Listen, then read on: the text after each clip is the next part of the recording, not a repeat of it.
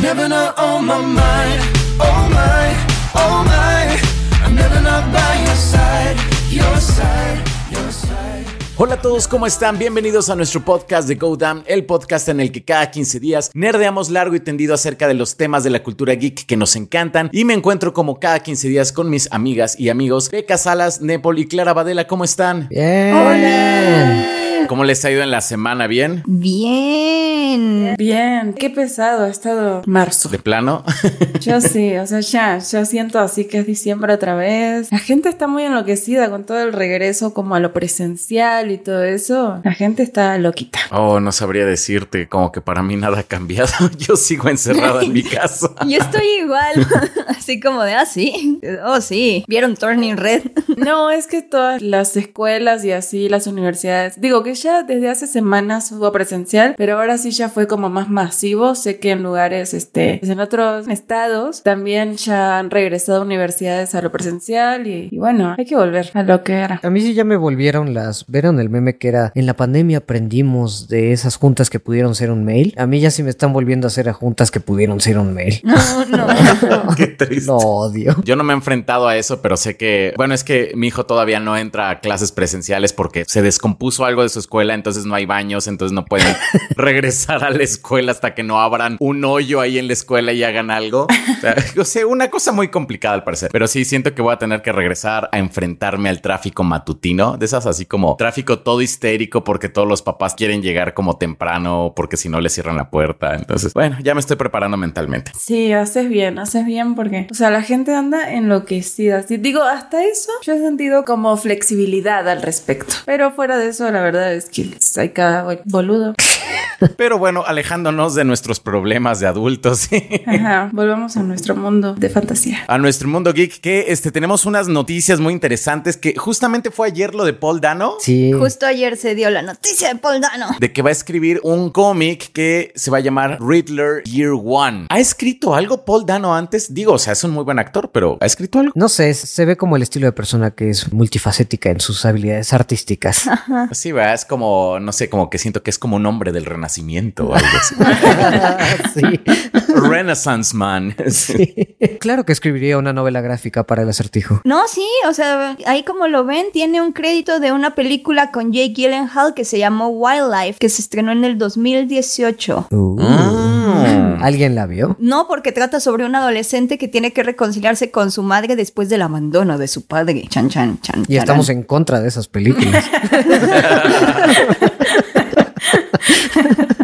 es una política goda. A nosotras no nos gustan las reconciliaciones, Nepal.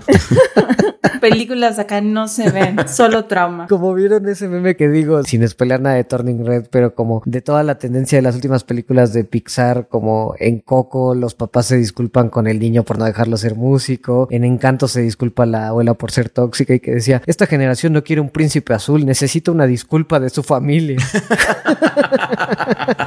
Cierto, cierto. Pero volviendo a Paul Dano, este, bueno, ahí están usando un nombre como, bueno, que es como de estos ciertos cómics como muy grandes de DC, que es como esto de Year One, que pues bueno, tenemos Batman Year One, creo que por ahí hay un Superman Year One escrito por Frank Miller, me parece, hay un Batgirl Year One y ahora vamos a tener Riddler Year One. Hay hasta un Robin Year One también. Sí. Ah, Robin, sí, cierto. Es que aparte son como casi todos como de la Batifamilia, ¿no? Los Year One. Ya sé. Y esos son muy buenos. La neta, Robin Year One, Batgirl Year One, son muy buenos. Batgirl Year One es muy bueno, sí. Los dos son muy buenos. ¿No ha habido un Year One malo, sí? No he leído el de Frank Miller.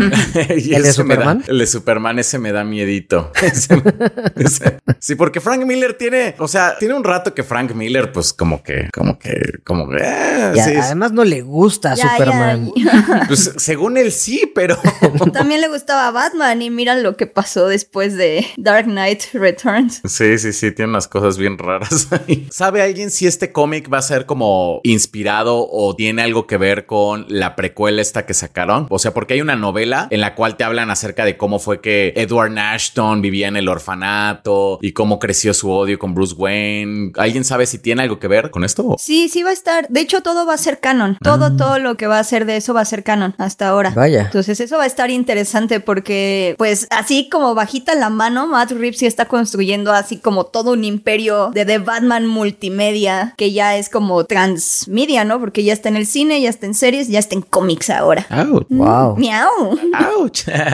Pero hablando de DC, ¿se acuerdan de este spot tan bonito que acababa de sacar de que en el 2022 necesitamos héroes y el 2022 va a ser como de los héroes de DC? ¿Cuánto tiempo pasó entre el spot ese bellísimo que sacaron y que dijeron que van a retrasar como las películas? O sea, porque esa es como la noticia de la cual no hemos hablado, que vuelven a retrasar Fueron como dos días. Sí, o sea, fue, fue como súper poquito. Bueno, o sea, fueron como dos semanas, ¿no? Yo creo. Dos semanas, ¿no? Ajá. Sí, porque me acuerdo todavía que en el podcast pasado estábamos alabando a DC, que este va a ser el año de DC. Gracias, DC, por todo lo que nos vas a dar, de verdad. Y yo dije que me sentía como fan del Cruz Azul y miren, y miren. Ahí está. ahí- De hecho, sí. ¿Te acuerdas, Go, que tú y yo estábamos como jalando Cruz Azulé? Y es como, de, ay, maldición. Oigan, pero ¿por qué creen que sea esto de retrasar las películas? Yo creo que ya es como el efecto pandemia y ya se dieron cuenta que si el MCU lo está haciendo, pues ellos también lo van a hacer. Entonces ya como que siento que, ah, bueno, espera, me explico. Lo que pasa es que siento que, por ejemplo, Marvel, como se le arruinaron todos sus planes con la pandemia y luego vieron la respuesta de los fans con respecto a ciertas cosas como los tres Spider-Man y demás, como que sí tuvieron que repensar y recambiar un montón de cosas y entonces vienen algunos reshoots como lo que está sucediendo ahorita con Doctor Strange, que por cierto Benedict Cumberbatch confirmó que sigue reshooteando. Él sigue haciendo reshoots y la película se estrena el siguiente mes. O sea, sí se estrena en abril, ¿no? ¿Mayo? Mayo, ¿no? Vamos a estar a una semana de la película y van a seguir grabando. Los pobres editores de VFX han de estar como, ay Dios, por favor, ya, por favor. Por favor. ya ves, Becky, no te quejes aquí, ¿eh? Entonces, siento que algo parecido ocurrió en este caso, que The Batman fue un éxito total, ha sido como un rotundo, rotundo, rotundo éxito, tanto en crítica como en taquilla. Entonces, como que dijeron, "Ah, vamos a ver cómo expandimos esto, vamos a ver cómo manejamos el universo, necesitamos retrasarlas un rato para ver cómo nos coordinamos. Y la verdad, no siento que sea una mala idea. O sea, si ya vieron que funciona con No Way Home y que hay tanta expectativa con Doctor Strange, siento que es la primera vez que Warner dice, oh, esta es una oportunidad y la toma en el momento en el que debe tomarla. No sé qué opinan. Anda muy proactivo, Warner. Esperemos que sea así. O sea, por ejemplo, yo he visto que hay un montón de páginas que se están armando como sus teorías que no, y es que están reshuteando porque Ben Affleck va a regresar como Batman y el universo de Zack Snyder va a regresar. Y yo, no, güey, no, no, no creo. eh". Es como de, ajá. Ustedes saben que sí me gusta, pero no creo, ¿eh? No, no, no. Pero sí, sí he visto que como que las, las teorías de la conspiración están así como a todo lo que da. Lo que sí es que se me hace como un poco extraño. O sea, sí se me hace como extraña la decisión de vamos a sacar este video anunciando que el 2022 es como de los héroes DC y todo. Y dos semanas después cambian como de opinión como tan dramáticamente. No sé, o sea, se me hace raro, pues como que no, no cacho bien. No sé, también ahí luego están bien desconectados los departamentos y marketing que ya tenía programado sacar este y los ejecutivos, Sí. los que nada más ven taquillas. En una de esas, ¿no? Sí. Sí, te aseguro que tiene que haber algo así, como una desconexión que dicen, ya, ya lo sacamos y al día siguiente los directivos sabrán, vamos a cancelar tres películas, pero como que ni están conectados entre ellos. A mí me suena eso. Ajá, sí, como, pero lo venimos platicando de todas las semanas, pero ¿y por qué nadie nos dijo? Así. Sí, sí, sí, yo pensé lo mismo, así. Construí este pequeño anuncio con mis lágrimas porque nadie me dijo.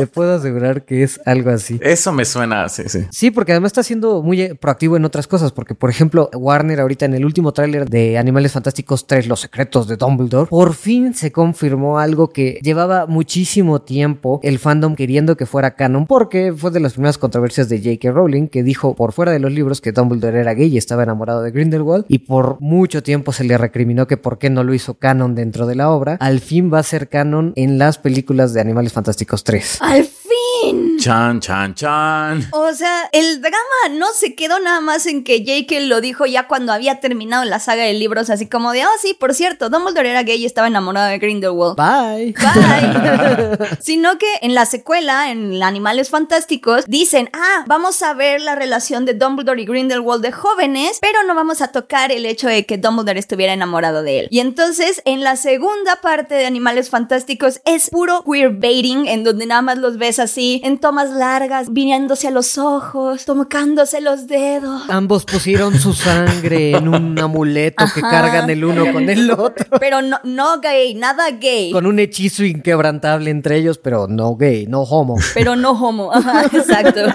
Canon no va a ser. no, no. Me recuerda muchísimo en la segunda temporada de The Boys que este A-Train le dice al director, ¿qué tal que no digo que yo me voy a ir del equipo, sino más bien como que lo jugamos como puras miradas y así como se lee como en la escena, pero no lo decimos. Es como que se me hizo algo muy similar. Eh, fue así, tal cual fue así. Ajá, y entonces ya verlo en el tráiler decir, pero ¿por qué hiciste esto? Porque estaba enamorado de ti. Es como, ¡ah!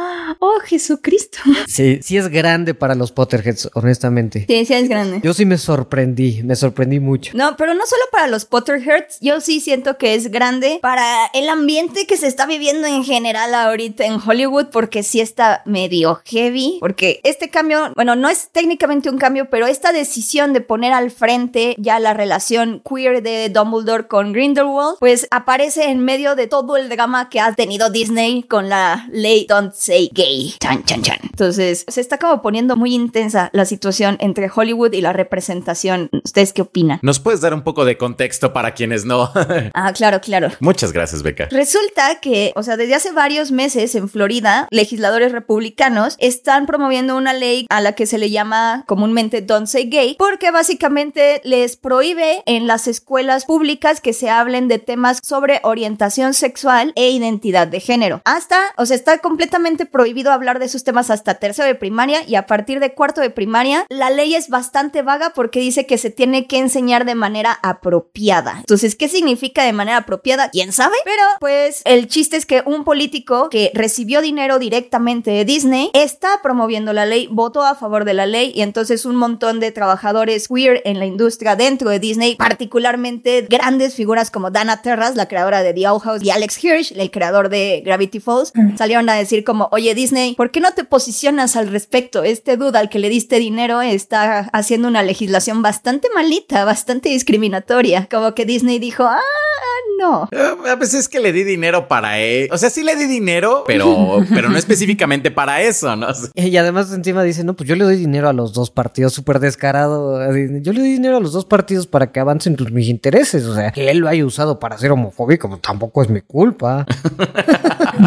Exacto. Y entonces más gente queer en Pixar y en Disney, porque la verdad sí, ya las quejas vienen desde antes. O sea, el año pasado Dana Terrace sí salió a decir que The Owl House fue recortada precisamente por el contenido LGBT, que ella no quería terminarlo en tres temporadas, que ella sí estaba teniendo un plan muchísimo más largo, pero que Disney no se lo permitió. Que, por cierto, Warner tampoco está curado de, de espanto ni de pecado porque hizo lo mismo con Steven Universe, particularmente cuando se casaron Ruby y Sapphire. Entonces, ¿Lo recortaron? Sí, recortaron la historia. ¿Qué hicieron? Le dijeron a esta Rebecca Sugar como, bueno, pues vele dando fin porque esto ya, ya se está poniendo intenso. Ya se puso muy gay. Ya se... ya se puso muy lesbiano. Pero ¿qué más gay puede ser? O sea, literalmente era una boda entre dos personajes que, o sea, se supone que las gemas no tienen género, ¿no? Pero ambas se veían como de manera femenina. O sea, ¿qué le recortaron? No, o sea, no que le hayan recortado a la escena, sino que recortaron la serie. ah, ok, ok, ya, ya, ya. Rebecca Sugar quería seguir, pero ya nada más le dijeron como, no, una temporada más y Steven Universe Future, ¿no? Steven Universe Shippuden. Y ya. y ya, entonces está como todo eso. Alex Hirsch el año pasado también se quejó de Disney, así como, ¿cómo puedes tú utilizar ah, el Día del Orgullo para mandar como fotitos y cositas bonitas cuando me obligaste a no poner una relación gay que yo quería poner en Gravity Falls hasta el final de la serie? Entonces ya como que se le fueron juntando. La de los policías. Exacto. la Sí. de los policías. Acabo de terminar Gravity Falls y sí es es es súper obvia, pero Ajá. igual es como mirada solamente, ¿no? Así como que es, pero no es, ¿no? Y además después de tantas, o sea, porque ya le han criticado tantas veces veces que ya está es un chiste de la nueva primera película con el primer personaje LGBT de Disney, porque cada live action que sacan es, es la primera película de live action de Disney con el primer personaje LGBT, pero así ya van como cuatro o cinco veces que sale esa noticia, entonces ya hasta se volvió un chiste de que siempre se dan muy de, ay, sí, sí, sí, somos bien inclusivos, pero al final de cuentas hacen un queerbaiting bien cañón, entonces, o sea, los creadores ya vienen quejándose desde hace mucho tiempo de cómo están censurando ahí y ya como que con esta política de ley sí salió como más a la luz que tuviera que rendir cuentas Disney para hacer algo al respecto, tan así que restauraron un beso entre personas del mismo sexo en la película de Buzz Lightyear, ¿no? Sí, así es. Supuestamente es un personaje nuevo que se llama Hawthorne y va a ser muy prominente y aparentemente, bueno, por lo que dicen los rumores, su sexualidad pues iba a estar así como, ah, sí, es LGBT y ya no se iba a mencionar, más o menos como Prilla en Turning Red, me imagino, así como, bueno, la compañera de Buzz que es LGBT y que de ahí va a tener como sus pistas de que podías ver que era queer, pero los animadores sí dijeron, Disney pidió que se quitara abiertamente un beso donde se iba a besar con su pareja. Y ya que se le juntaron como todas estas quejas de que hay censura, de que no dejan a los artistas queer dibujar personajes queer a pesar de que estén en el fondo, de hecho también como que denunciaron que en Soul borraron un sticker de un arco iris que estaba pegando en la ventana que no, pues, no le hacía daño a nadie y no era ni siquiera parte de la historia. Así, ¿pero qué te hizo el, el arco iris? Quítalo.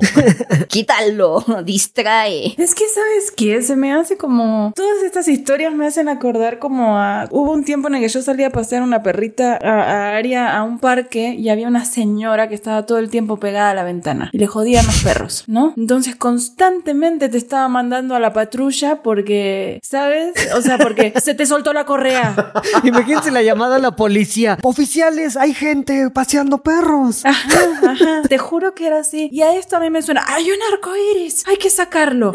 ¿Sabes? Como patrulla. O sea, a eso me suena así como gente obsesionada con algo que no lo puede tolerar y que simplemente está denuncia y denuncia. Y como tiene dinero y tiene poder, Disney quiero que saques ese sticker. O sea, y hace como puedas. Pero ¿por qué solo es un arco iris? Hace como puedas. No. Sí, pero en este caso, la señora de la ventana seguramente es como algún ejecutivo por ahí de Disney, como muy pesado, ¿no? O sea, que realmente tiene el poder de tomar todas esas decisiones, ¿no? Exactamente. O gente en un contexto como muy rico, blanco y hetero, ¿no? Así. Pero imagínate la frustración de los artistas de construir, hacer un guion, construir la historia de dos personajes, llevarlos a cabo orgánicamente entre una relación y que de pronto tú tengas una escena culmine donde se tienen que besar y que ya que la mandas a aprobación te digan quita eso porque es gay. O sea, sí está como muy gacho esa censura. O sea, imaginártela desde dentro está muy... Al mismo tiempo que mandas, como dice Becca, que le mandaron a Alex Hughes como estas cosas como del orgullo gay, que Sí, Disney exacto. celebra la diversidad. Sí, sí, ha de, ha de cagar la madre, la verdad. Sí, sí, sí. Sí. Y más porque sí se quieren vender. O sea, es que yo lo he estado pensando mucho. De verdad, sí he tenido como crisis. O no crisis, no, bueno, bueno, no, sí un poco de crisis. Porque...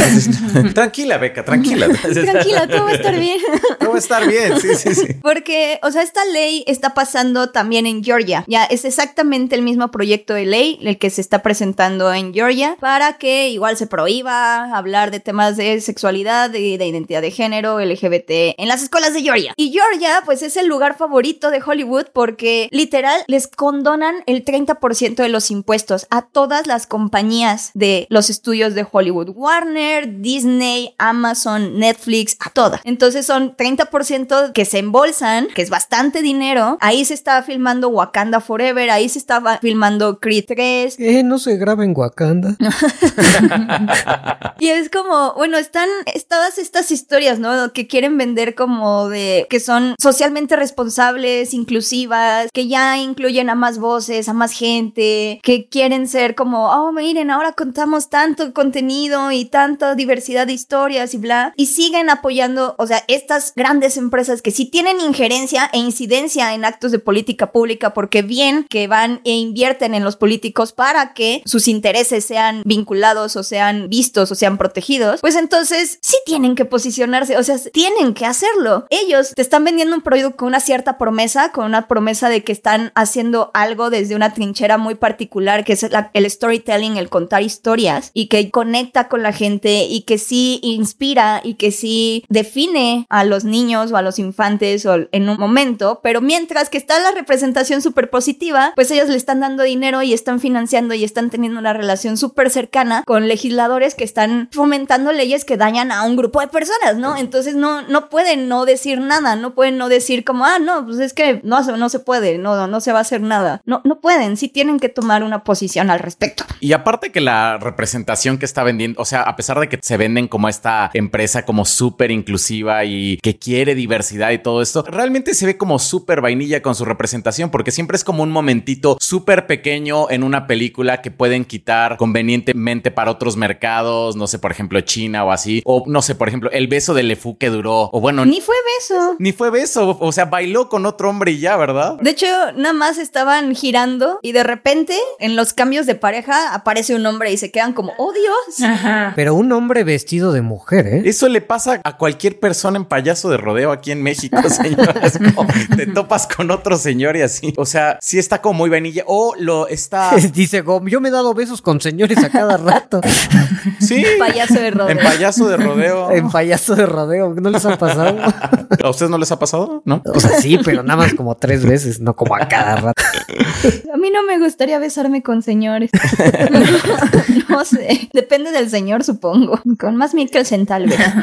Sí, pero se siente hipócrita, pues. Se siente muy hipócrita. Sí, o sea, es que al- yo veo algunos comentarios que dicen, es que es una empresa y si no hay producción ética, pues obvio no va a haber consumo ético tampoco. ¿Y qué puedes hacer más que y dejar de consumir el producto y tal?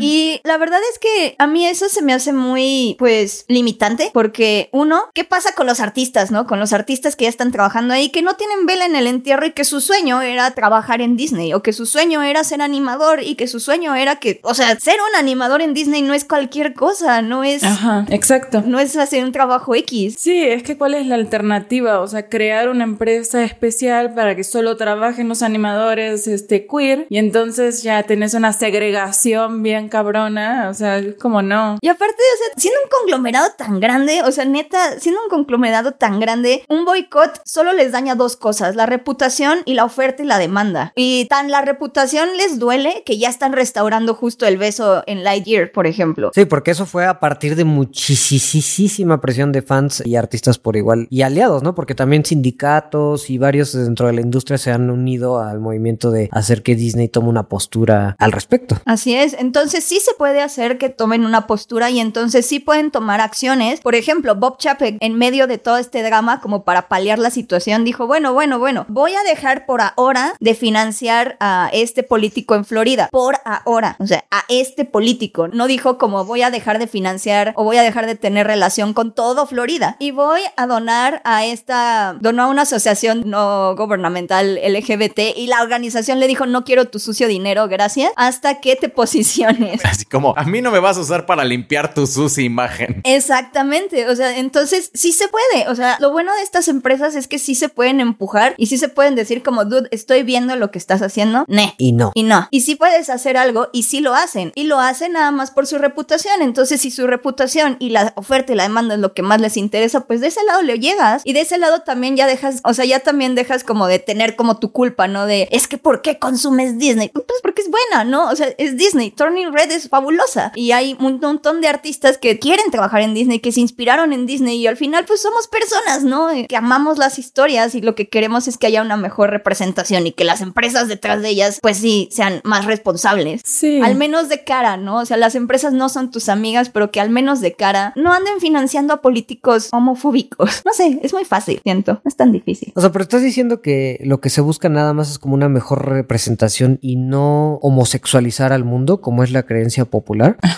¿Quieres decir que solo buscan que haya una verdadera inclusión de grupos vulnerados y no que el lobby gay domine el El mundo? lobby gay.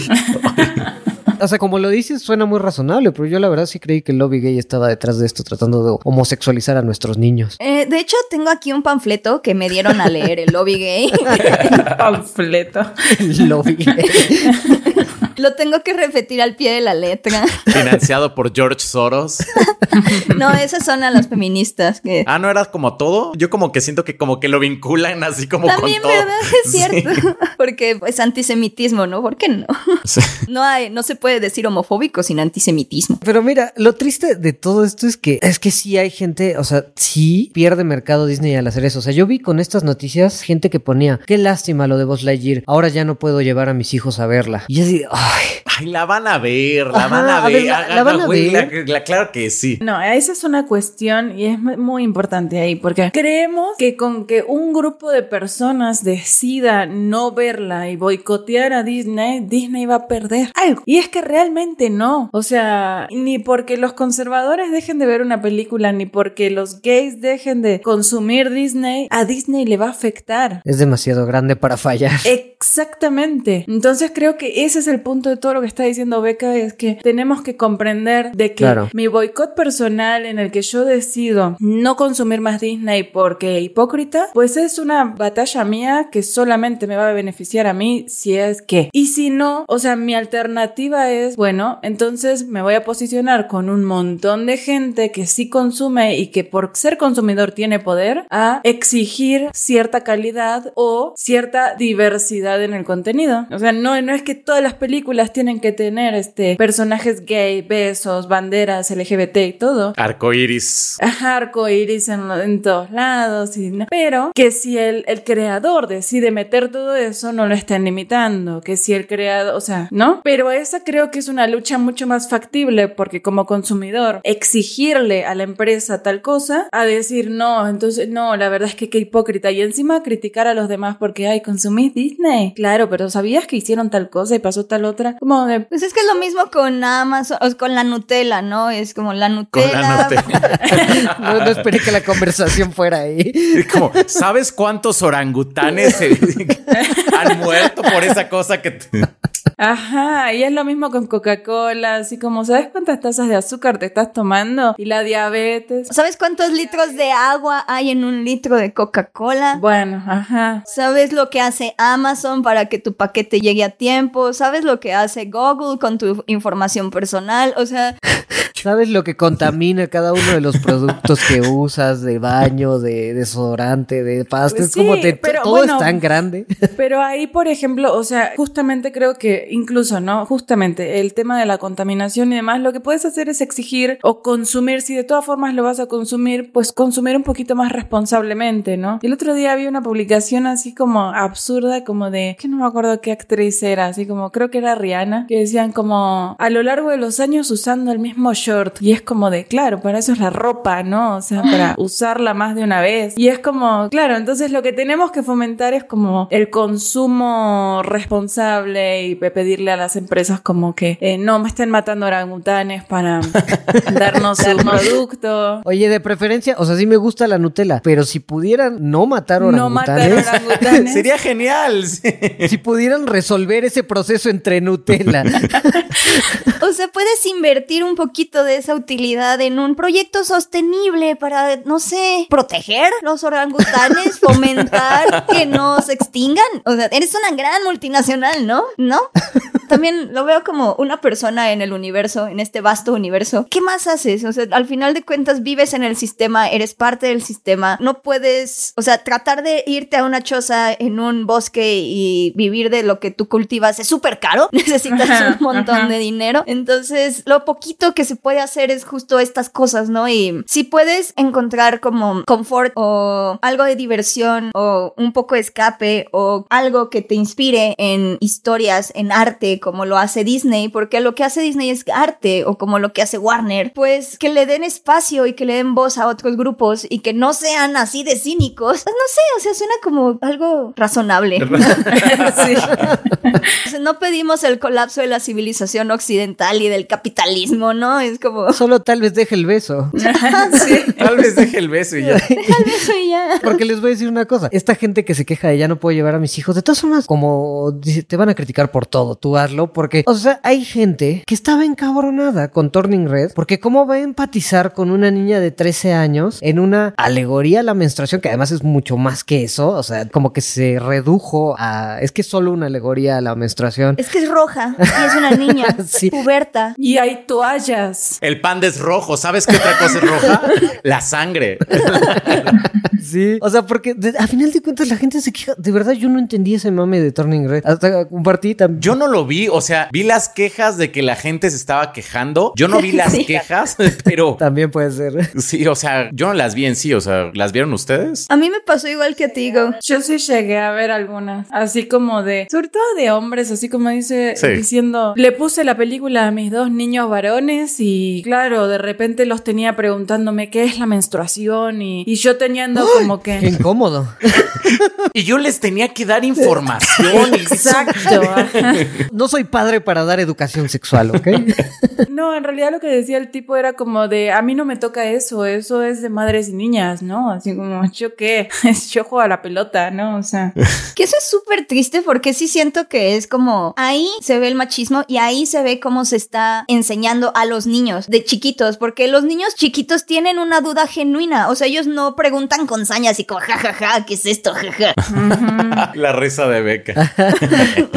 O sea, estos sí preguntan como qué o qué. Y ahí vas tú con tu agenda y con tu ideología a enseñársela y a metérsela y a decirle que eso es lo correcto, que pensar eso es lo correcto. Porque bueno, les voy a contar una anécdota, pero en, en Turning Red no me pasó. Yo no vi las quejas, pero con Aristemo sí. Entonces yo sí vi muchísimos hombres que, hombres que decían, es que yo veo que mi hijo está viendo Aristemo y que me hace preguntas sobre la sexualidad o sobre el- la- su relación. Y yo les digo que son niños cochinos, que mejor se ponga a estudiar No porque eso no se debe hacer y que si no estudia va a terminar como ellos. Y es como de, dude, le estás enseñando odio. Así se enseña el odio. Así es como se esparce el odio. Y por eso se necesitan esos productos de representación porque tú activamente le estás diciendo que eso está mal. Y entonces es como no se dan cuenta, ¿no? O sea, cómo no Sí. se dan cuenta de lo que le están como diciendo y lo que le están enseñando. A mí me parece, no sé, muy, muy increíble. Sí, sí, creo que el mame estuvo sobreexagerado por la reacción al mame que no fue tanto mame. Ha pasado, o sea, su- suena, Sí, sí. suena raro, pero ha pasado muchas veces. Porque vi más gente defendiendo ese tema de, de que cómo si puedes empatizar con esa película que gente criticando la película por eso. Pero siento que los que la han criticado van más por el lado de, claro, Disney haciendo historias de mujeres y como es, bueno, como es de ascendencia china, pues claro, eh, y tienen que poner a todas las minorías juntas en un solo personaje. O sea, como ese tipo de gente se quejó, pero no tanto como por el no puedo empatizar porque es una niña de 13 años. Exacto, pero al final de cuentas ya es rompió récords. Turning Red es la Sí. película más vista en Disney Plus. Qué lástima que no tuvo un estreno en cines porque hubiera sido muy bonito que la fuéramos a ver en pantalla grande. Pero, o sea, ya cada vez son, no sé, siento que ya cada vez son menos esta gente. Es como los mismos,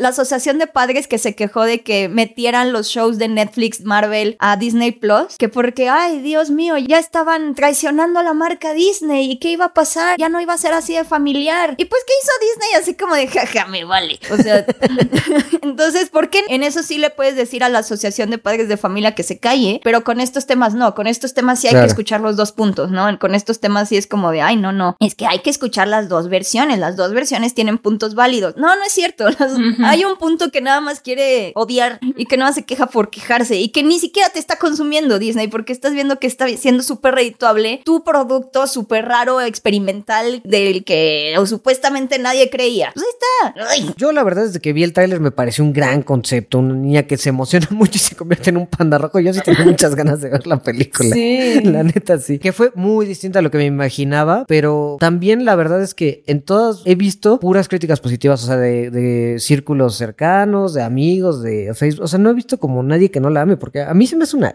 gran película. De las últimas olas de Pixar es de las que más me ha gustado. Sí. Está bien rara. Pero fíjate que me pasó cuando hice mi reseña de que mucha gente sí me puso así como de no la había visto por la controversia. O sea, tal cual, así como ¿en vi serio? que- o sea, muchos me pusieron como solo vi la controversia al respecto, pero si la recomendás y si se trata de esto, la voy a ver. O sea, porque también a lo mejor no ves los comentarios feos, pero ves que todo se reduce a se trata de la menstruación, ¿no? Eso sí. Sí, eso sí. Entonces, como que decís como, ¿por qué quiero ver una película de una niña menstruando, no? O sea, como... Sí, tienes razón. Si ves la controversia es como, sí, tal vez piensas que no es tu target. Ajá. Y a lo mejor vos decís como de, no, yo libre y qué bonito que lo hagan, pero todavía a lo mejor, y te pone incómoda la palabra, ¿no? O sea, o hablar así como, no sé, en lugar de decir el periodo, le bajó, la, ¿sabes? Como cosas raras. Entonces, bueno, o sea... La marea carmesí. La María Carlos.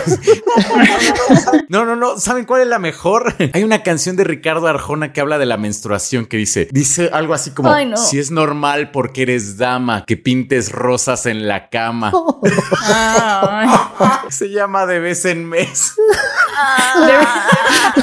Eso existe, googleenlo, googleenlo, eso existe. Ay, Dios mío.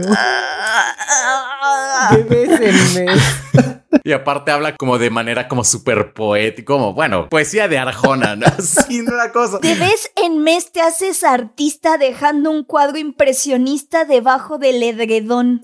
Sí. Qué asco. Wow, no, no, no sabía y no sé si quería saberlo. Pero para eso estoy yo aquí, Nepal, para... ¿Qué? Tuvo un accidente con su hija una vez y dijo, no, esto no puede ser posible, tema de canción.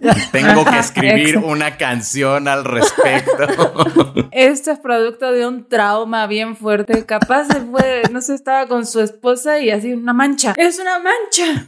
Su esposa fue una vez, Ricardo, una sola vez. Y fue un accidente, ¿ok? Me acababa de levantar. A ver si Ricardo ahora que vea la película de Turning Red escribe la secuela. dice. Me imaginé a Ricardo así como, o sea que les puede bajar cuando están dormidas. y así como, súper loco. Ay, qué... Ay, Ah. Ricardo Arjona. Ajá, los dos miles.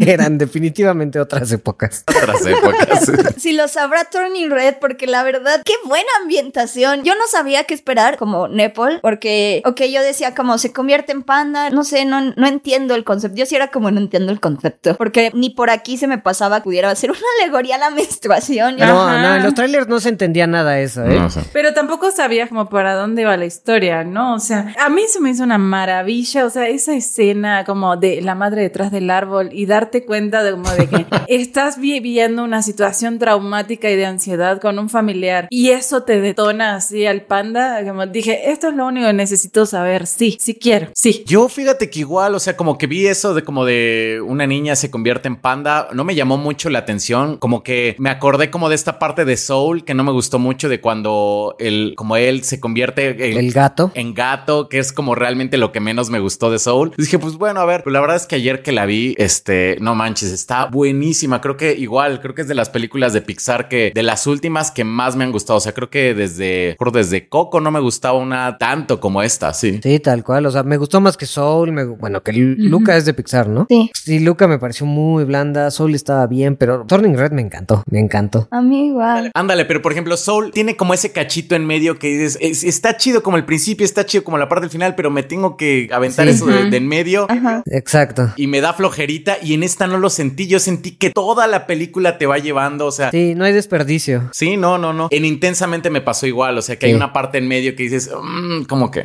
Y no, qué chulada. No, y además porque la temática y las intenciones son muy buenas y son temas como súper interesantes, pero en este como, o sea, es que cuanto más la analizo tiene como de verdad demasiados... Está, está muy raro que haya salido tan bien teniendo demasiados temas y tirando para todos lados y conectando con diferentes públicos y hablando, ya sabes, ¿no? De, de la menstruación, de la amistad, de la familia, del matriarcado, de mujeres, de la vivencia, de los ancestros, de, o sea, e- incluso como de crecer, de la pubertad, la adolescencia, de, o sea, de niños, de ser un bully, de lo que eran los 2000, de ser un fan, o sea, todo, Sí. todo, todas esas facetas de una persona que las hemos tenido porque, y encima todas te caen a los 13 años, está súper bien representada y está muy cabrón que lo hayan logrado con tantas cosas. ¿Saben qué creo que le ayuda? El paso es bastante rápido y justamente el formato es raro. O sea, tiene un formato de animación súper extraño donde de pronto tienes unas escenas medio de anime, luego tiene unos cortes raros, pero va muy rápido, va muy rápido. Siento que... Es que es muy anime, sí es Ajá. muy... A mí me encantó eso, o sea, lo- de repente la babita o el, su- la gotita de sudor, Sí. las expresiones, es muy anime, a mí me, Sí. me fascinó cómo lo hicieron. Pero, y no tiene miedo de abrazar esa rarez que, como por ejemplo, creo que le pasa a Mitchells, ahorita algo que mencionó Clara, de todos los temas que trata Mitchells también tiene eso, pero va tan rápido y es tan divertida y graciosa que se integra bien, ¿no? O sea, por ejemplo, y si Turning Red estuviera en estos Oscars contra Mitchells, ahí sí como que me costaría elegir cuál de las dos elijo. En cambio, contra Encanto, pues sí, Eh. prefiero Mitchells mil veces, ¿no? Pero creo que eso tiene Turning Red que va muy rápido, es graciosa, está muy bonita de ver. El concepto es muy sencillo y la historia es muy sencilla, pero logran hacer algo único a través de eso y eso está es difícil de lograr. Hacer algo Sí. raro y divertido a través de una historia sencilla es muy difícil de lograr. Se siente que es muy personal, ¿no? Y yo creo que también por eso se siente como tan real, porque sí se siente como algo que le pasó como una persona, o sea, no lo del panda, pero lo de Ojalá. las amigas, la relación con la mamá, el hecho de querer querer ir como a ese concierto, el hecho de tener como un crush Varios crushes. varios crushes, ajá, como que todo esto se siente como de manera muy auténtica. Esta escena en la que está como dibujando y dice y comienza como a dibujar compulsivamente, eso está buenísimo. eso sí. A ver qué sale de su subconsciente. Sí. Sí. No, estuvo buenísimo, sí. Estuvo muy, pero esa escena así como me atreveré a más y que se esconde debajo de la cama para dibujarlo. O sea, qué buena escena es esa. Porque, la- o sea, es que siento que aparte de como personal es muy honesto, porque así es. O sea, eres una niña de 13 años, tienes crushes con todo el mundo Sí. y ya pues también empiezas como a buscar formas o medios para explorar tu sexualidad, ¿no? O lo que te gusta. Eso a mí se me hizo muy bonito de Mei Mei. Y que no tiene miedo la protagonista también de ser rara, ¿no? Porque también está como el estereotipo nerd del nerd que es raro y tiene que ser siempre rechazado. No, ella es como, ella es rara porque es rara, pero está como descubriendo sus, sus distintos intereses, ¿no? Como eso que hace de pintar, como que deja que pues, su subconsciente diga qué es lo que quiere y se da cuenta que le empiezan a gustar pues ciertos chicos y también como que empieza a descubrir su identidad de que le gusta mucho esa banda y que le gustan mucho sus amigas y que le gusta mucho hacer X y Y. Entonces está como muy padre cómo van construyendo cómo se ve a través de su, rarez y sus conflictos que vas entendiendo los conflictos que tiene con su mamá, ¿no? A mí me gustó mucho eso. Lo que me gusta, por ejemplo, bueno, para mí sí fue una serie de plot twist desde el principio, porque yo decía como, ok, va a tener una relación medio tensa con la mamá, como en Encanto. O sea, como en Encanto va a haber algún problema. Y entonces en el principio cuando te dice, soy Mei Mei, tengo 13 años, soy un adulto y hago todo. o sea, cumplo en la escuela y cumplo con mi mamá y cumplo con mi familia y con su mamá se lleva súper bien. Y nada más con una frase te resumen todo el conflicto de la película cuando Mir dice, está tan lavada del cerebro. Es como de, oh, qué bonito. Esa parte me gustó mucho porque es como, claro, es esta niña que tiene esta gran relación con su mamá, se llevan súper bien, pero todo lo que conoce y toda su identidad es ella, es su madre. Entonces ahorita apenas está empezando a tener amigas y se está empezando a separar y está empezando a decir como, ah, mira, me gusta esto fuera de lo que yo vivo con mi familia. Ujú. Por eso me gustó también que realmente a ninguna la dejan ir al concierto, pero a, a las otras tres es como de, pues mientras yo agarre mi lana y haga lo que sea, pues yo voy a ir, ¿no? Y Mei Mei es como, de, no, es que esto, ir al concierto, significa por fin emanciparme de mi madre y significa Claro. ya ser mi propia persona y ser una mujer. Eso yo, yo sí conecté mucho con eso porque mi mamá era así de estricta. Entonces, mientras muchas personas muchas amigas era como, pues ya ven, ¿no? Vamos al cine, vamos a un café, era como, no, yo no puedo porque mi mamá, o sea, ¿qué va a decir mi madre? ¿Cómo lo voy a hacer? Lo ¿Qué tengo va a que hacer decir mi madre? tengo que hacer muchas diapositivas para explicarle a la situación en la que estamos y el contexto de por qué debo ir. O sea, eso me gustó porque siento que es como muy empático. Todos pasamos por eso, siento. Ajá, sí, a mí me, también me pasaba de que yo quería salir, le tenía que explicar a mi mamá. O sea, si yo no podía explicarle hora de salida, hora de llegada, quién me traía, quién me llevaba, porque, o sea, ella me daba el permiso, pero ella no me llevaba ni me traía ni nada, ¿no? Pero si yo no tenía ya todo el plan armado en el momento en el que le exponía mi plan, no salía. O sea, no, no podía decir como, bueno, no sé. Me imaginé a Clara con las diapositivas también así, de PowerPoint. Es que sí, era un poco así como de iba al cine o lo que sea. Bueno, ¿y cuánto dura la película? Entonces, si dura hora 20, entonces a las 6 estás acá, ¿no? O sea, era como ir literal un minuto antes de que empezara la película, 120 minutos o lo que sea, regresar, o sea, y se terminó. A eso ibas, ¿no? O sea, y punto. Pero no es tan antagonista la cosa. O sea, no- me gustó que no es así como de no, mamá, sí, te odio desde siempre, sino que es como algo que te vas dando cuenta poquito a poquito de, pero pues nomás es ir a un concierto. No pasa nada. Y que también te das cuenta, creo que vamos a ir tocando ya como temas más spoileros poco a poco, así que pues ya. Sí. Yay. Espero que ya la hayan visto. sí, ya, spoilers. ¿eh? Ajá. Spoiler. Pero, o sea, también te das cuenta ya que descubres como la relación que tuvo con su mamá, que pues a lo mejor la mamá tampoco lo hace de mala, solamente no conocía otra vida más que ser estricta porque fueron súper estrictas con ella. Y creo que todos llegan a empatizar algo así, porque por ejemplo, a mí, o sea, con mis papás no me pasó, pero yo sí veía a mi abuela que su mamá era tan estricta con ella que ella pues agarró también esas y hasta como ahora mi abuela empieza a contar de su mamá, tal vez por eso yo hacía esas cosas y dices, wow, como con todo ese bagaje que traes de, de cierta educación lo puedes transmitir hacia adelante. Y me gusta ver eso de la mamá, como que se da cuenta de, pues yo no iba a conciertos, yo no hacía nada, yo lo que hacía era cumplir cumplir con el honor de mi familia. Es como lo único que conozco. No lo hago porque no quiera a, a mi hija, ¿no? Es, esas partes me gusta que sí, como bien dices, no es un antagonista full. Solamente, pues, tampoco ella veía esa situación en la que estaba. Sí, está súper padre eso que, o sea, como dices, no villanizan a la mamá. O sea, que realmente sí te ponen. Pues es que, o sea, a final de cuentas, los padres creo que siempre intentamos hacer, o bueno, no siempre, pero en la mayoría de casos, intentamos hacer como lo mejor, pero a final de cuentas, lo que nosotros consideramos mejor no siempre es lo mejor. Creo que lo que le pasó como esa señora y como lo que yo le digo constantemente a mi psicóloga, yo le digo, yo le digo, es que no sé de qué manera, o sea, los padres no sabemos de qué manera vamos a lastimar a los hijos, o sea, lo vamos a hacer de una manera, no sabemos de qué manera y a lo mejor es como con nuestras mejores intenciones, ¿no? Para mantenerlos a salvo, porque creemos que es lo mejor para ellos, pero creo que todo esto se refleja muy bien en la película, que la mamá realmente, o sea, esa protección que le quiere dar a May y todo eso, viene de un buen lugar, o sea, ella tiene buenas intenciones. Sí, claro. Así como su mamá tenía buenas intenciones con ella, pero pues a final de cuentas, pues no funcionan de la mejor manera, ¿no? Sí, y además el hecho, o sea, creo que es muy obvio también de que no sabe qué está haciendo.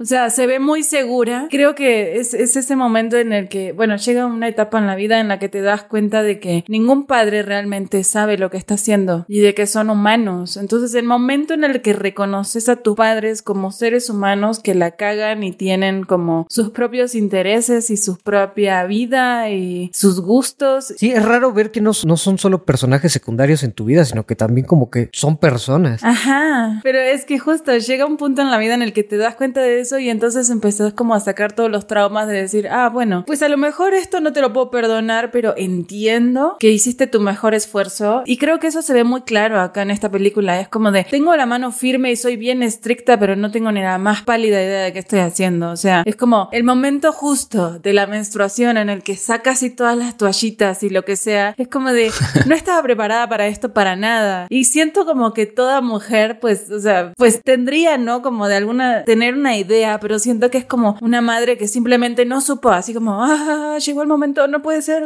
toallas. Y creo que es claro, como en todo momento, ¿no? También cuando la, la humilla y cuando ve su cuaderno, así como de, ¿qué es esto? Nadie me preparó para ver este dibujos de mi hija besándose con alguien. No se me ocurre que esto pueda estar en su cabeza. ¿Cómo va a imaginar así? No, no, no. La frase cuando le dice, ¿te hicieron esto? Ajá, exacto. Y ella así como de, no, no, no, no, no, me lo estaba imaginando. Y ella, no, le hicieron esto. Y va con el dude y les digo, ¿cuántos años tienes? 30. Y él así como, "Eh, 17, señora.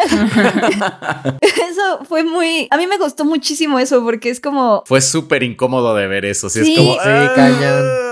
Pero ahí entiendes lo que tú dices, Go, que viene de un buen lugar. O sea, ella está preocupada de que un dude más grande que May May le hubiera hecho algo, que hubiera abusado de ella. O sea, y reacciona mal. O sea, yo sé que reacciona mal porque yo tuve casi esa misma experiencia en la vida real y fue, ah, o sea, cuando lo vi la primera vez y grité out loud, así como, ah, porque me acuerdo de todo el cringe y de todo lo que yo viví cuando mi mamá me encontró en una cafetería. ella no sabía que yo iba a ir a una cafetería y, oh, Dios, la forma en la que me gritó enfrente todo el mundo, o sea, todo mi salón estaba ahí, más gente, ah, no, fue horrible. Pero viene de ese buen lugar de, pues, se preocupa por su hija. Sí. Igual que, que cuando es una pandota que dice, ponte algo de ropa, tú no eres así. Exacto. O sea, como esos momentos que dices que a lo mejor no siempre tienen sentido como este de pues es un dude grande que anda con mi hija. Hay veces que simplemente le sale lo mamá que le empieza a decir a todos los niños, ¿dónde están sus padres? Sus padres saben que están aquí. Pónganse algo de ropa.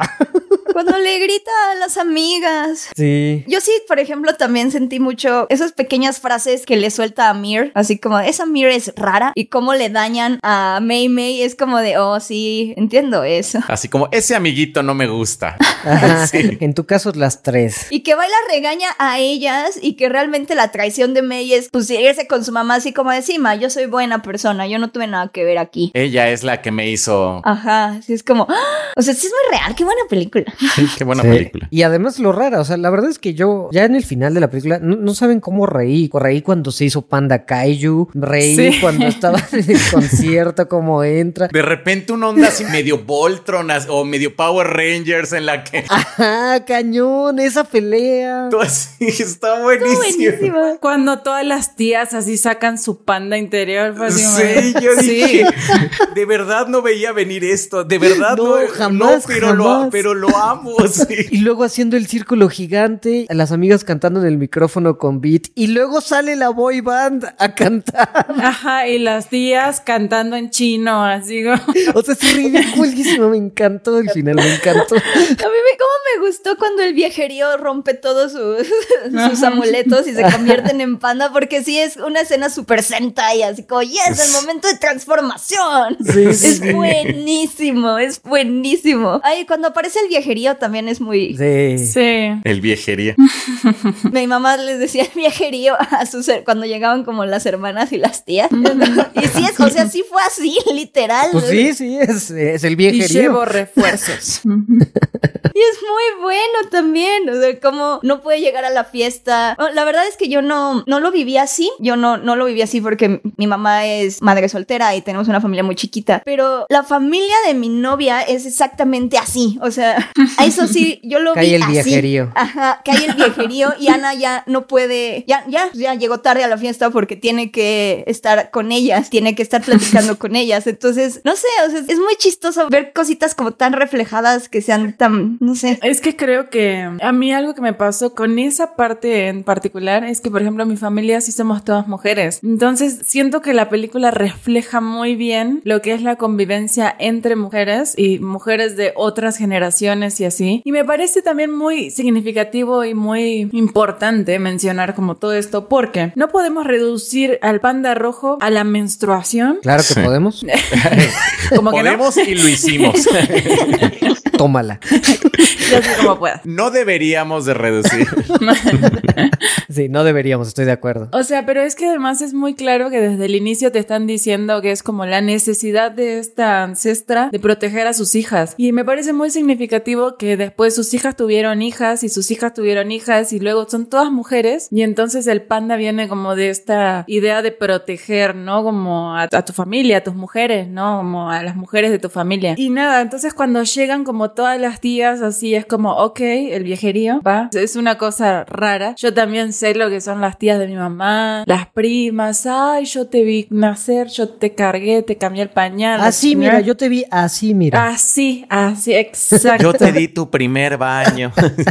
Exacto, así tal cual. Pero, este, o sea, en el momento justamente en el que todas liberan al panda y así es como decir, bueno, a ver, a pesar de todo esto y de la, de las generaciones y la vivencia distinta, existe una vivencia entre mujeres en la que todas entendemos que existe, tenemos una misma realidad y nos ponemos, este, de acuerdo para cuidarnos y pues que sea lo que Dios quiera, ¿no? O sea, como ella quiere conservar su panda, pues ahí se ve, yo no lo entiendo. Soy de otra generación, pero si yo te tengo que cuidar, voy a sacar a mi panda para hacerlo. O sea, Sí. creo que refleja muy bien eso. A mí, a mí me encantó. Como la convivencia entre mujeres, porque yo no sé ustedes, pero siento que la convivencia como entre hermanos y hermanas es muy distinto a lo que es estar solo con mujeres en casa. Mm. No lo sé, no me tocó vivir solo con mujeres en casa. A mí sí, yo sí tengo puras hermanas, pero eran mucho más grandes que yo, entonces sí era como tener Era el como viejerío. puras tías. Sí, sí, era como ellas eran el viejerío. O sea, O sea, no desconoces el viejerío.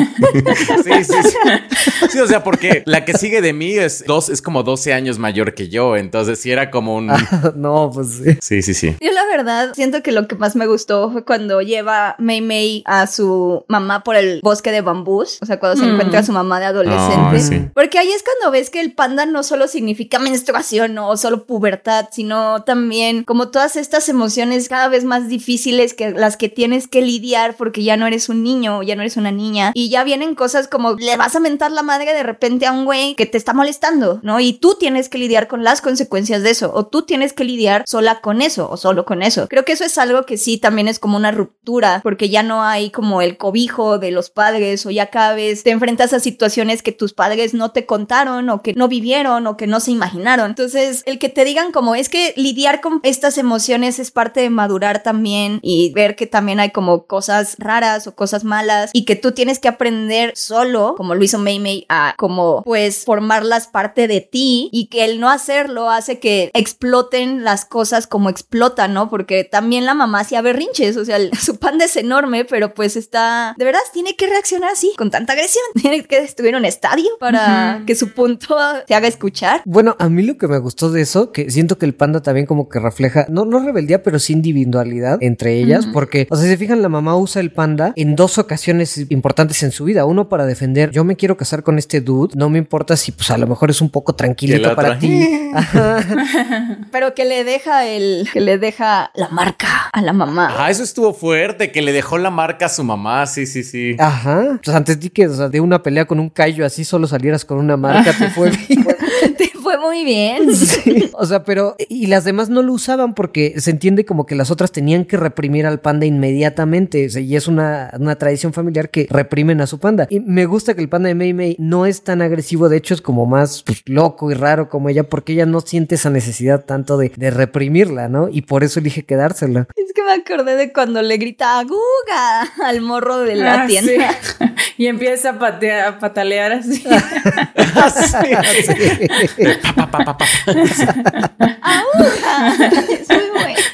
Ay, qué buena película. Sí, la verdad, lo de las patadas y el ahoga me gustó mucho porque en general las niñas son tan horny, están tan horny.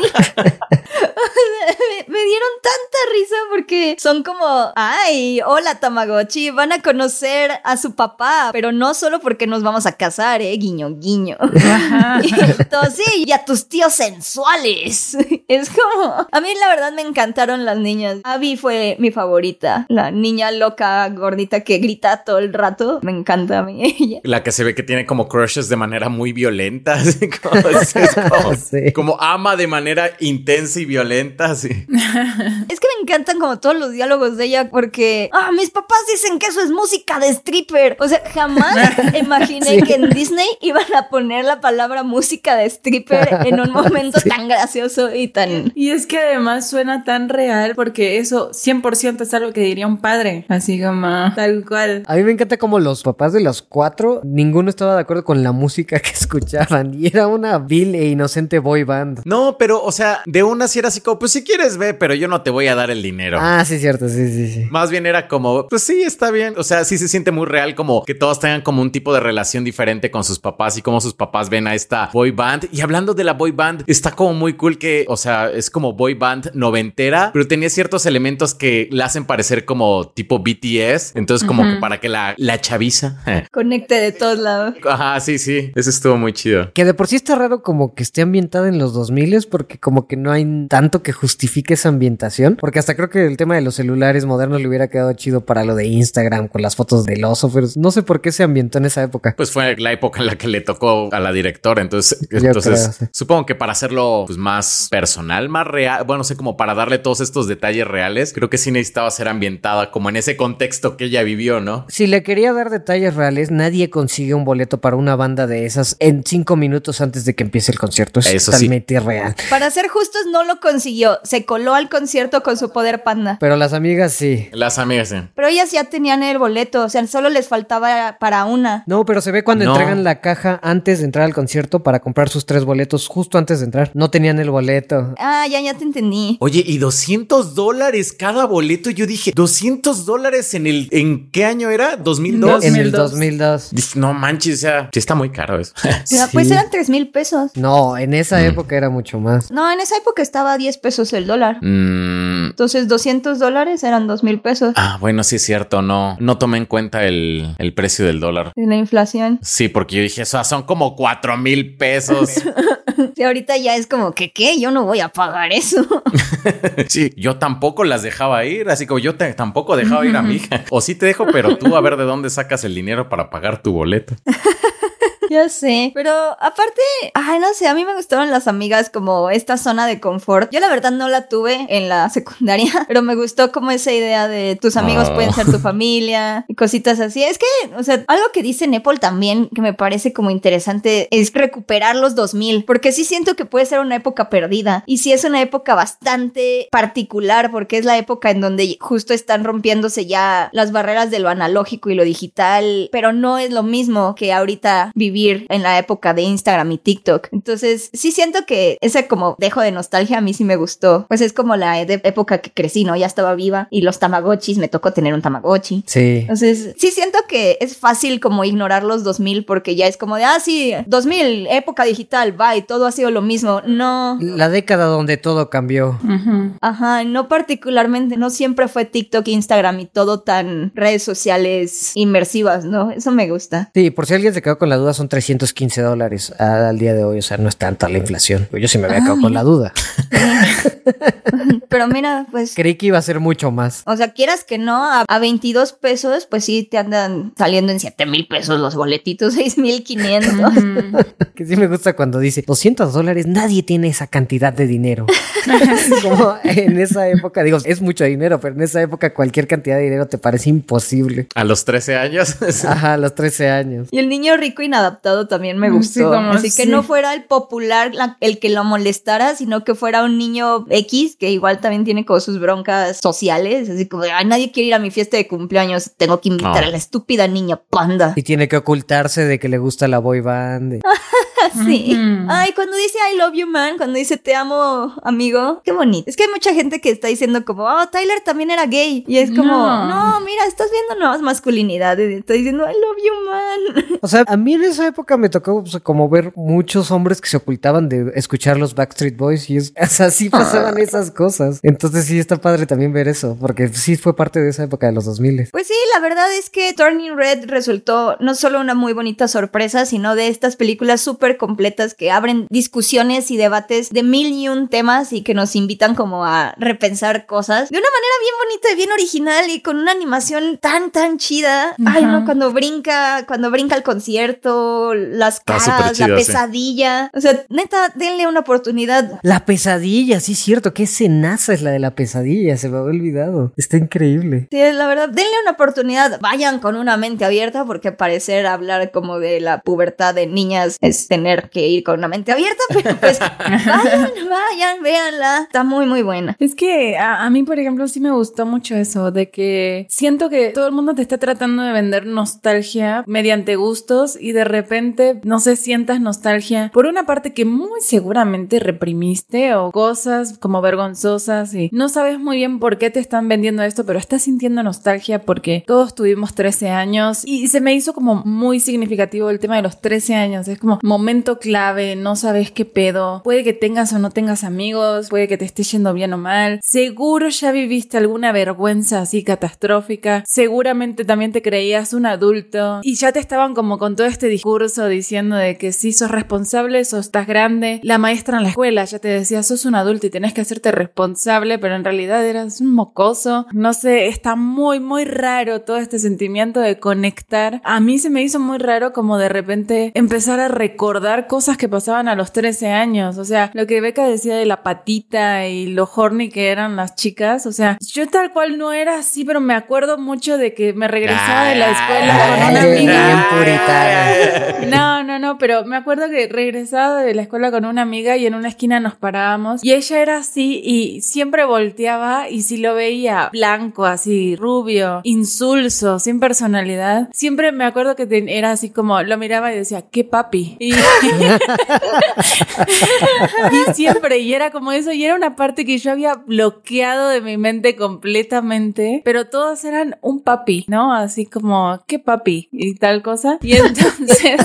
Y Turning Red te despertó todo eso otra vez. Te desbloqueó un recuerdo. Exactamente, fue así como de, claro, no me acordaba de los papis, ¿no? Ajá. Y además porque no teníamos gustos como muy en común y así, bueno, en, en chicos, ¿no? A mí me gustaban otros chicos, pero me acordé del que papi y dije, claro, o sea, es que claramente es- no quiero sentir nostalgia de esto, pero esta película lo está logrando, es eso, yo siento que es eso, es incómoda y eso me gusta, porque además lo viviste, 100% lo viviste. Sí, yo también creo que es así súper, súper recomendada. O sea, creo que muchas personas se van a acordar de cuando teníamos 13 años. Por ejemplo, la vi con mi hijo que tiene 14, entonces es como algunas de esas cosas seguramente a él como que lo impactan de manera diferente y también como papá, bueno, yo también, o sea, yo sí me identifiqué mucho como con la mamá con algunas actitudes y todo, cosas que hago, cosas que no hago, entonces creo que, o sea, es una película muy honesta y justamente eso hace que sea fácil como identificarse con las situaciones que están pasando. Por ejemplo, algo que dijo Nepal hace rato, se me quedó ahorita muy grabado de que sí como que te hace ver que los papás no solamente son como el personaje secundario en la vida del hijo, sino como que también le dan su espacio y creo que por todos esos detallitos vale mucho la pena.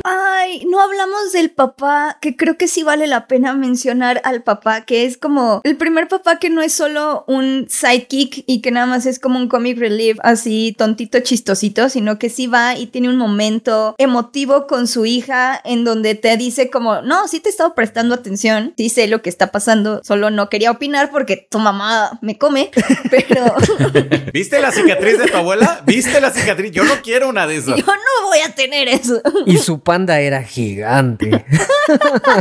Te dije que su panda era grande.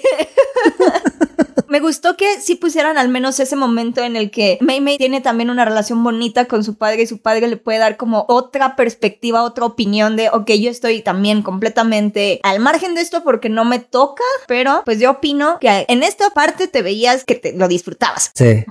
Y eso que haya tenido como una repercusión en Mei Mei y que haya dicho como, ah, sí, también está muy chido, siento. Sí, o sea, me, me gustó mucho la escena final. Bueno, la escena final en general me, me gusta mucho, pero cuando invita a las amigas a cenar y se emocionan un buen y dicen, claro, para la cocina del señor, bueno, no me acuerdo de su apellido, pero me encantó. O sea, esa, esa parte como verlas emocionadas y sentirse parte. Ah, y de hecho, la peli como que no me había puesto tan sentimental hasta la última frase que dice, a veces extraño cómo eran las cosas, pero no todo se puede quedar igual y cómo esa aceptación de que pues, su vida ya no va a ser la misma, pero sigue adelante, me encantó. No, en general creo que es un peliculón. Sí, de verdad. Pero pues ya hay que dejar de hablar de cosas de niñas y hay que hablar de The Boys. Suena ping en la escupidera, ¿no? Sí, no, ya mu- mucho mujeres y 13 años y menstruación No se vayan a volver jotos. o afeminados. Pues como vieron The Boys Diabolical. A mí me gustó. A mí, a mí se me hizo muy curioso, muy interesante. Tanto desde la animación como las historias. Como que entré sin saber a dónde iba. Y dije, ah, claro, como, no sé, se me hizo todo padre. Como las historias bien contadas, como limitadas. Lo del bebé me gustó. Aunque los últimos dos episodios se me hicieron algo densos, la verdad. Como que veníamos con un tono medio comédico y de humor negro y no sé qué. Y de repente los últimos dos se me hicieron como pesaditos. ¿Cuál fue el penúltimo? El de los abuelos. Ah, ya, sí, sí, sí. Qué curiosísimo que se lo escribió Andy Samberg, mejor conocido por ser Jake Peralta en Brooklyn Nine-Nine, y es como el capítulo. Ajá, se me hizo bien denso como la historia. Sí. Sí, Sí. Que para quien no sepa, es una serie animada. Son ocho episodios, son antologías. Cada capítulo lo escribe. Principalmente son comediantes los que escriben cada capítulo, pero está mezclado. O sea, hay uno que escribe Garth Ennis, el escritor del cómic de The Voice, y otros, pues Seth Rogen y Evan Goldberg, que son los productores de la serie de The Voice, y así como que hay un escritor distinto en cada episodio. Aquafina. Aquafina. Su corto me gustó, se me hizo súper raro, pero es como, ok. Ajá. Es como, ay. Sí, muy raro. Sí. Pero bien ejecutado. y entonces, bueno, son antologías, expanden sobre el universo de The Voice que vemos en la serie. No toca tanto a los personajes principales, pero sí, sí salen y hay cameos y, y pues nada, de ahí. Sí, estaba raro porque justo como muchos episodios los escriben comediantes, ah, por ejemplo, el segundo lo escribe Justin Roland, co-creador de Rick and Morty, y hasta la animación es como en Rick and Morty. Pero venías de muchos episodios muy comédicos y el de Aquafina súper raro y kawaii y así. Y de pronto sí, los últimos dos son bastante densitos. Entonces, ¿cuál fue su episodio favorito? Vamos a hablar sin spoilers.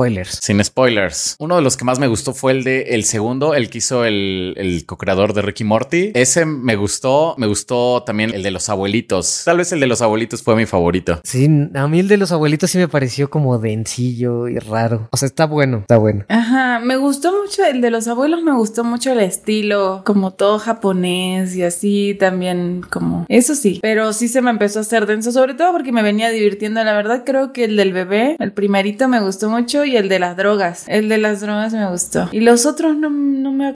Es que estoy pensando cuáles otros hay. Déjenme buscar mi lista. Este, el de las cremas. A mí el de las cremas fue mi favorito. El de las cremas está chido, sí. En el que cambian de forma para ser su yo ideal. Sí, de ese me gusta como el plot twist. Creo que en general tienen como una calidad bastante... Consistente. Sí, Sí. como consistente. O sea, por ejemplo, no hubo alguno que yo dijera, ay, qué hueva con este, este, con que me está dando flojerita. Aparte son muy cortos todos, entonces. como- Ajá, exacto, se ve muy rápido, la verdad que sí, sí está bueno, o sea, yo sí lo recomiendo, la verdad, es, además me gusta cómo empieza, o sea, el, el primer episodio tiene como este, como que es como estilo Looney Tunes, ¿no? Entonces están pasando cosas así como... Sí, mientras caminas suenan efectos de sonido, no hay diálogos. Ajá, ajá. Y me gustó mucho el estilo y como que todos tienen estilos también. Siento que a, a- a través como de eso también te están mostrando como pues otras cosas. Hay un capítulo que habla como justamente de todos los niños que tuvieron poderes de mierda, ¿no? Así como de... Y pues sí, ¿no? Y es como cómo lo viven ellos y cómo a todo el mundo le chupa un huevo. Es como... Ok, está bueno verlo, ¿no? Y que también me gusta que tiene todo un estilo muy cínico, así como de... Pues este capítulo se trata de esto y literal fue de eso, o sea... Entonces me gusta, creo que está bueno que si vas como sin esperar nada, como solo esperando expandir un poquito tu visión, pero eso. Y expandir el universo de The Voice. Un poquito. Tampoco la gran cosa. Poquito, poquito, porque, o sea, tampoco es como que. O sea, me gusta, por ejemplo, que sí aparezcan los personajes así tipo Homelander. Ah, el de Homelander me gustó. Ese sí me gustó. Ese es bueno. Pero me gusta que aparece así como Queen Maeve y Homelander y todos así como de. Ay. La pelea de The Deep. La pelea de The Deep con el personaje de Aquafina, qué cosa tan buena. Con otro tipo de animación eso se hubiera visto tan mal. O sea, Sí, cañón. ese capítulo tenía que ser con ese tipo de animación así súper kawaii porque si no, no... Porque no funcionaba. No. Es que sí tienen así conceptos luego medio raros, ¿no? O sea, el- en ese episodio que les estamos diciendo nada más, hay muchas S involucradas al respecto. Sí. Pero está muy gracioso, Aquafina es muy buena. Yo creo que mi favorito está entre el del bebé porque me gusta mucho como la animación que recuperaron de los Looney Tunes y que no tiene diálogo y se me hizo como muy, muy diferente. Ujú. Pero también el de ah, que hacen una alusión a Kramer versus Kramer cuando una chava está intentando evitar que sus papás se divorcien, recreando la primera misión ya. que los hizo Ah. estar juntos y que resultan ser así unos super creeps sádicos loquísimos que se torna super darks el episodio. Ese creo que fue también mis favoritos. Ese es el que escribió Aisha Tyler, ¿no? Sí, Sí, justo. tiene muchos plot twists, muchos, muchos, muchos, y espérenlo. O sea, se ve como en hora y media, ¿no? Completo. Sí, cada capítulo dura 15 minutos y son 8, pero está chido. Yo sí siento que hay algunos que sí es como, "Ah, ok, no sé. Para mí también es como arriba y abajo, arriba y abajo. Algunos como que sí no me encantan tanto. Por ejemplo, sí creo que el, el de los... O sea, está muy padre la historia de, de los viejillos. Está muy padre lo que hicieron. Pero sí no sé... O sea, creo que me deprimió. creo que ese es el problema. Me deprimió un poco. A ti te soplan y te deprimen, Nepo. Eso también. O sea, eso tampoco lo voy a negar. Dije, la digo, no la digo. Ah, la voy a Eh, decir. Eso es muy cierto. Pero el de las popós de Aquafina no me deprimió. Yo les quería preguntar nada más del episodio, el de las drogas, de Gar Tennis. ¿Qué les pareció? Porque cuando salió The Voice nos quejamos de Gar Tennis, de cómo escribe sus cómics y del cómic de The Voice. Y ahora pues siento, bueno, yo sentí en este episodio que sí quiso como dejar su marca como, miren, no se olviden que yo soy Gar Tennis y yo escribí de, de- The Voice. Porque, o sea, si es muy su estilo, no me pareció tan así porque sí me gustó el episodio. Pero sí es como, voy a usar otras voces, voy a usar a los dibujos que son iguales que en los cómics y Queen Maeve Ah, sí. va a ser como yo la dibujé, bueno, como está en mi cómic, pero digo, no me molestó porque el episodio está bien, pero ¿qué, qué les pareció ese en particular? A mí me gustó. Sí. Es que en pequeñas dosis, ¿no? O sea, Ajá, es en pequeñas dosis, sí. Justo iba a decir eso, lo mismo que tú, Go, por dos. O sea, Garth Dennis es bueno en pequeñas dosis. Tienes buenas ideas que necesitas que alguien más talentoso venga y le dé como todo el, con- el contexto, las explore bien para que lleguen a ese momento que tú quieres poner, Garth Dennis. Bien.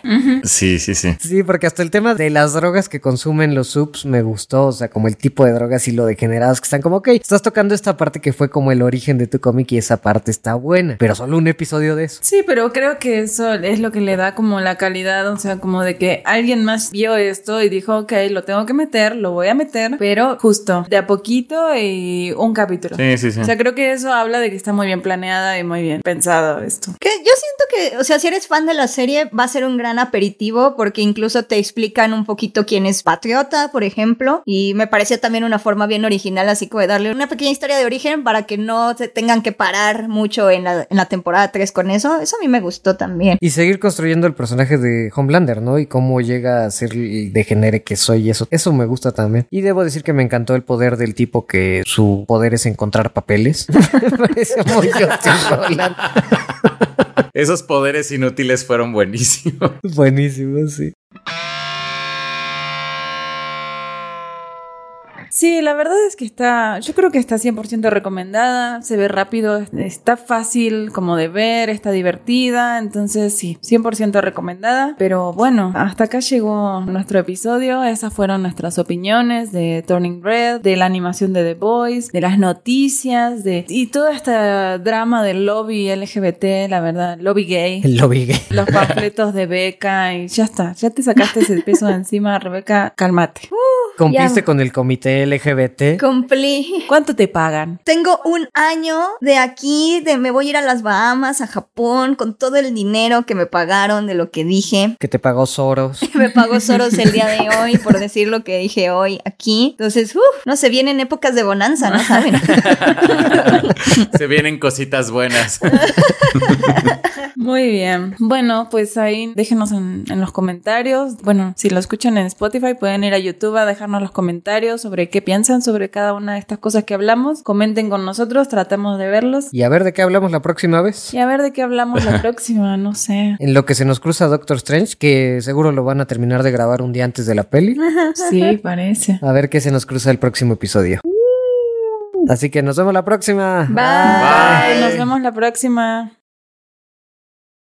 Y ahora con ustedes un recital de poesía escrito por Ricardo Arjona y narrado por Go, el monitor geek. Muchas gracias. Esto se titula De vez en mes del poeta popular Ricardo Arjona. De vez en mes te haces artista, dejando un cuadro impresionista debajo del edredón. De vez en mes con tu acuarela pintas jirones de ciruelas que van a dar hasta el colchón. De vez en mes un detergente se roba el arte intermitente de tu vientre y su creación. Si es natural cuando eres dama, que pintes rosas en la cama una vez de vez en mes. De vez en mes, una cigüeña se suicida y ahí estás tú tan deprimida buscándole una explicación. De vez en mes, el cielo te roba el milagro, el tiempo te hace un calendario de una vez de vez en mes. De vez en mes, tú me propones huelga de hambre, yo algo de imaginación. De vez en...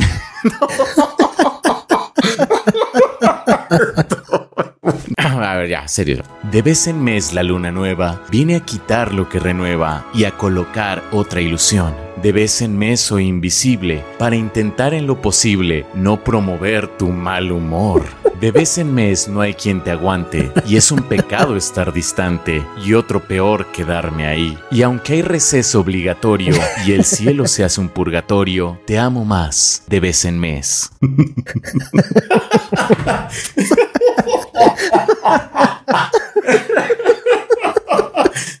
Va a ser un gran postcréditos.